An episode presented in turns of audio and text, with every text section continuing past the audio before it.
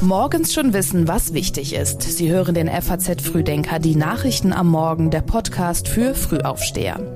Heute ist Freitag, der 30. Juni und das ist wichtig. Der Haushaltsstreit in der Ampelkoalition wird immer dramatischer. Frankreich rüstet sich für dauerhafte Proteste und zum 1. Juli stehen einige Änderungen an. Dazu dann gleich mehr, hier noch die wichtigsten Meldungen aus der Nacht.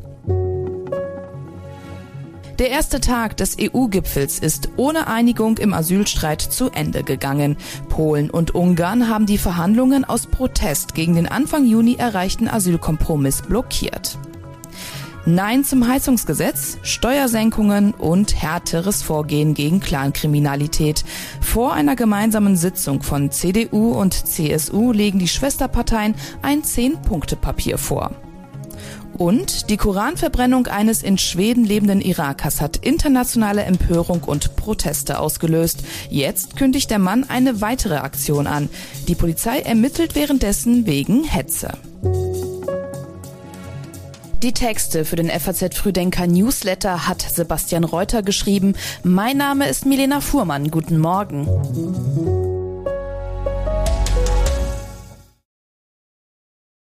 Sachen Haushalt geht es so langsam in die finale Runde. Heute müsste Finanzminister Lindner eigentlich den Haushaltsentwurf für 2024 an seine Kabinettskollegen versenden. Eigentlich, denn die Lage in den regierungsinternen Beratungen hat sich wieder mal zugespitzt. Nach FAZ-Information hängt alles an Familienministerin Lisa Paus. Sie pocht auf zusätzliche Milliarden für die geplante Kindergrundsicherung. Diese soll zwar erst im Jahr 2025 kommen, aber in der mittelfristigen Finanzplanung möchte die Grünen Politikerin, dass das Projekt weiterhin mit 5 Milliarden Euro berücksichtigt wird. Und genau das ist das Problem, denn das ist mehr als das Doppelte, was Finanzminister Lindner als finanzierbar ansieht. Internen Äußerungen zufolge gilt die Lage als ernst und ein Koalitionspolitiker hat sogar von einem Endspiel für die Koalition gesprochen. Die Haushaltsverhandlungen waren aber auch ohne diese jüngste Zuspitzung schon ziemlich ungewöhnlich. Im März hat Lindner wegen mangelndem Konsens darauf verzichtet, die üblichen Eckpunkte vorzulegen. Später wurde ziemlich lange gerungen, wie eine Lücke von 20 Milliarden Euro geschlossen werden sollte. Und zuletzt wurde mit dem Einverständnis von Wirtschaftsminister Habeck variable Ausgaben quer durch die Ressorts gekürzt. Laut Plan soll kommenden Mittwoch dann das Kabinett über den Entwurf entscheiden. Eine Verschiebung gilt trotz der ganzen Dissonanzen aber eher als unwahrscheinlich. Möglich ist aber, dass der Haushalt zum Beispiel nur mit einer Mehrheit und nicht wie üblicherweise im Konsens beschlossen wird oder dass die Grünminister mit einer protokollarischen Erklärung zustimmen. Nach dem Aufstand der Wagner-Gruppe scheint es jetzt eine Art Säuberung im russischen Militär zu geben. Es scheint so, als wolle das russische Militär mögliche Sympathisanten von Prikoschin loswerden. Das ranghöchste Opfer könnte der stellvertretende Generalstabschef Surovikin sein. Verschiedenen Berichten zufolge ist er verhaftet worden. Der Kreml will sich dazu aber nicht äußern. In den Nachbarstaaten von Belarus wächst währenddessen die Sorge, dass Wagner-Söldner ihre Länder destabilisieren könnten. Litauens Präsident Nauseda zum Beispiel sagte am Rande des EU-Gipfels in Brüssel, die Kampftruppen dieser Serienkiller könnten jederzeit auftauchen. Litauen hat deswegen verstärkte Kontrollen an den Grenzen zu Belarus und Russland angeordnet. Einen besseren Schutz der EU-Außengrenzen hat wiederum der lettische Ministerpräsident Karinc gefordert. Und Polens Präsident Duda hat von einer Veränderung der Sicherheitsarchitektur in der Region gesprochen. Beim Gipfel in Brüssel hat sich die EU außerdem dazu entschieden, der Ukraine vorerst keine weitreichenden Sicherheitsgarantien zu machen, wenn der Krieg dann irgendwann zu Ende sein sollte. Das höchste der Gefühle war eine vage Bereitschaft zu künftigen Sicherheitszusagen. Heutiges Thema auf dem EU-Gipfel ist der Streit über die Begrenzung von Migration und die Verteilung von Geflüchteten. Kritik gab es von Polen und Ungarn, die sich an der Umverteilung von Flüchtlingen am liebsten gar nicht beteiligen würden.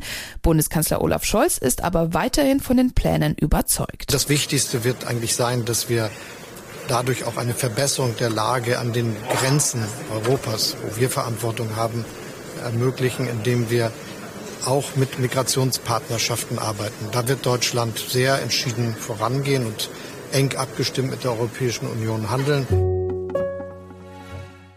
Nachdem in Frankreich bei einer Polizeikontrolle ein 17-Jähriger gestorben ist, eskaliert dort die Gewalt. In den vergangenen Nächten ist es unter anderem in Lyon, Bordeaux, Nizza, im Großraum von Paris und in weiteren Städten zu Ausschreitungen und schwerer Sachbeschädigung gekommen. Der Schlachtruf der Randalierer lautet Rache für Nael. Aber was war passiert? Der Teenager Nael M. war am Steuer eines Autos gestorben, nachdem ein Polizist bei einer Kontrolle auf ihn geschossen hatte. Gegen den 38 Jahre alten Beamten wurde mittlerweile ein Strafverfahren wegen vorsätzlicher Tötung eröffnet. Er befindet sich in Untersuchungshaft. Die französische Regierung aber befürchtet jetzt ähnliche Unruhen wie im Herbst 2005. Damals waren zwei Jugendliche gestorben, nachdem sie von Polizisten verfolgt wurden. Daraufhin hat es drei Wochen lang in verschiedenen Städten in Frankreich regelrecht gebrannt. Innenminister Darmanin hat deswegen eine entschlossene Reaktion des Staates angekündigt. 40.000 Polizisten sind mittlerweile landesweit im Einsatz. Frankreichs Präsident Macron hat mit Mitgefühl und klaren Worten auf den Tod des 17-Jährigen reagiert. Nous avons un adolescent qui, tué wir haben einen Jugendlichen, der getötet wurde. Das ist unerklärlich und unentschuldbar. Die Justiz wurde sofort eingeschaltet und ich hoffe, dass sie ihre Arbeit schnell, aber mit der dafür nötigen Ruhe machen kann. Nichts, nichts rechtfertigt den Tod eines Jugendlichen. Rien, rien. Für den Präsidenten beginnt am Sonntag außerdem sein mehrtägiger Staatsbesuch in Deutschland. Es ist der erste Staatsbesuch eines französischen Präsidenten seit 23 Jahren. 21 Millionen Rentner gibt es in Deutschland und sie alle bekommen ab morgen mehr Geld. Im Westen steigen die Bezüge um 4,39 Prozent und im Osten um 5,86. Rentner im Westen mit 1500 Euro Rente bekommen also ab morgen so etwa 66 Euro mehr im Monat, im Osten etwa 88 Euro mehr. Allerdings handelt es sich dabei um monatliche Bruttobeträge, das heißt vor dem Abzug der Beiträge für die Kranken- und Pflegeversicherung. Und auch heute schon gibt es eine Neuerung. Die deutsche Rentenversicherung schaltet den Zugang zur neuen digitalen Rentenübersicht frei. Die bringt den Versicherten zwar nicht mehr Geld, aber sie soll vor allem künftigen Rentnergenerationen schon weit vor dem Ruhestand ein möglichst klares Bild davon vermitteln, was sie im Rentenalter dann auf dem Konto haben werden. Erreichbar ist das Angebot unter www.rentenübersicht.de. Ganz so einfach ist es aber nicht, weil die Datensicherheit natürlich dabei eine große Rolle Rolle spielt und alle Anforderungen erfüllt sein müssen, muss man sich für die Anmeldung etwas vorbereiten. Sie brauchen einen elektronischen Personalausweis mit freigeschalteter Authentifizierungsfunktion und Sie müssen Ihre Steueridentifikationsnummer angeben, damit Ihnen alle Vorsorgeansprüche zugeordnet werden können. Der Machtkampf bei Audi ist entschieden. Der amtierende Chef des Autoherstellers Markus Düßmann muss gehen. Drei Jahre war er an der Spitze der Volkswagen-Tochter, soll angekündigte Vorhaben nicht rechtzeitig umgesetzt haben und ist mit für einen Automanager unorthodoxen Ansichten aufgefallen. Zum Beispiel zeigte er sich empfänglich für autofreie Tage und hielt sogar ein Tempolimit für angemessen.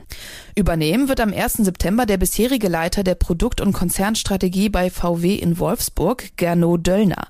Audi-Aufsichtsratschef Manfred Döss sagte, Döllner sei jetzt die richtige Person, um die Produktstrategie und die Aufstellung in den wichtigen Märkten für Audi weiter zu schärfen.